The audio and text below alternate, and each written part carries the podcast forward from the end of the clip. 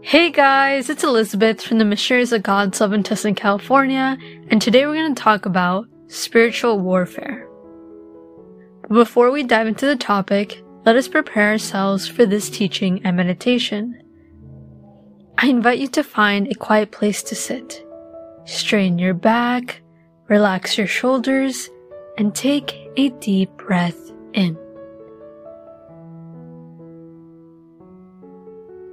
Invite the Holy Spirit to come to you.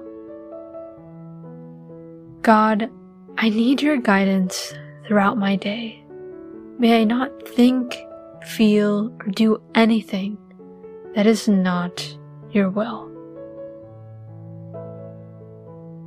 Many of us go through spiritual warfare where we want to do good, but we struggle because our flesh and our wants aren't quite aligned with our intentions and the good that we want to do. Let us look and meditate on Romans 7 14 through 20, which reads, We know that the law is spiritual, but I am unspiritual, sold as a slave to sin. I do not understand what I do, for what I want to do, I do not do what I hate, I do. And if I do what I do not want to do, I agree that the law is good. As it is, it is no longer I myself who do it, but the sin living in me. For I know that the good itself does not dwell in me, that is, in my sinful nature.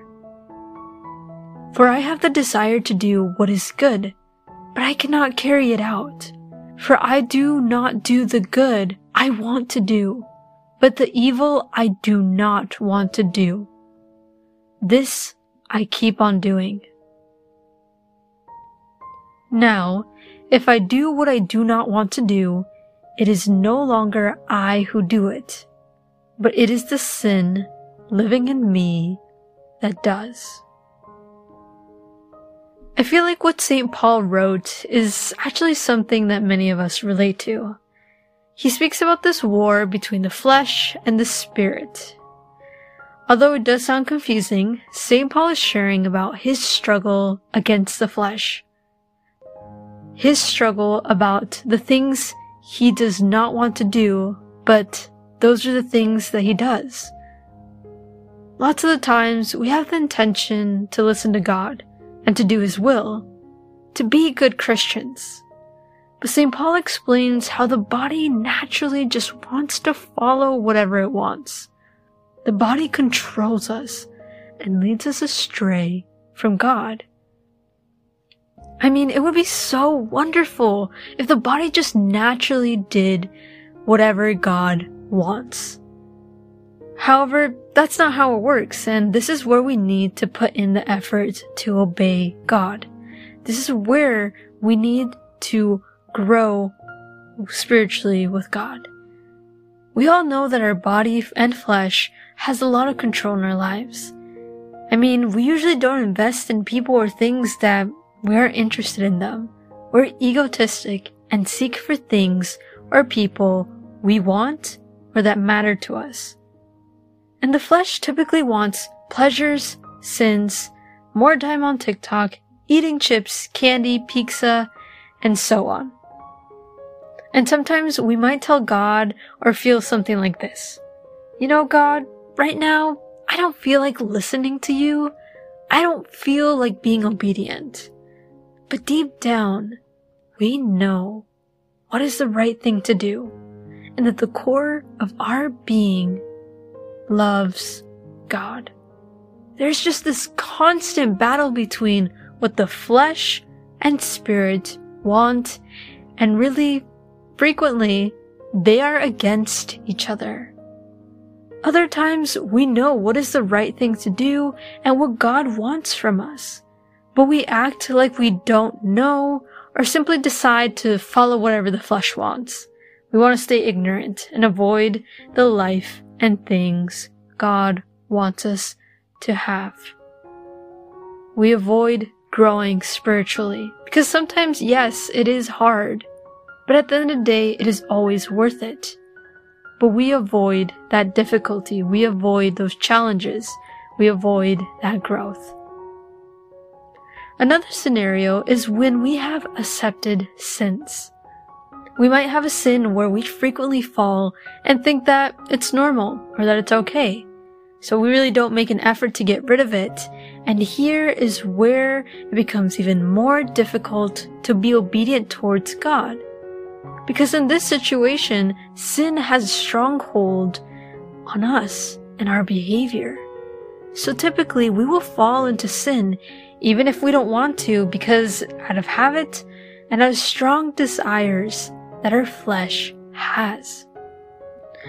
As we're all experiencing this spiritual warfare, because all of us have at least one weakness, one thing that we really need to work on.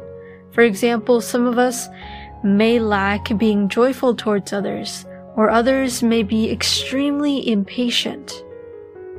But as we're going through this spiritual warfare, this battle of sin and our weaknesses, during these situations, we need to surrender ourselves to God in prayer. Even if we don't feel like it sometimes, we need to humble ourselves and work on being obedient to God. We need to dominate the body through sacrifices and penance. Usually people offer sacrifice to God during Lent. However, we do not necessarily need to limit ourselves only during that time. The devil works all around the year, that means we need to constantly be working on ourselves spiritually all year round, which includes offering sacrifices to God outside of Lent and in times when we don't want to. We need to frequently remind ourselves that the flesh will not rule, but God will.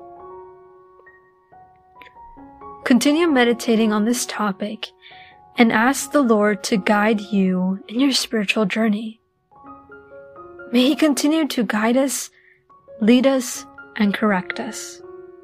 Ask God, Am I being obedient to you?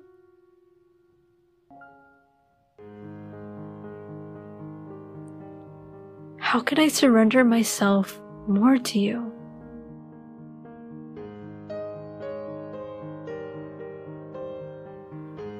What are the areas in my spiritual life that I need to improve?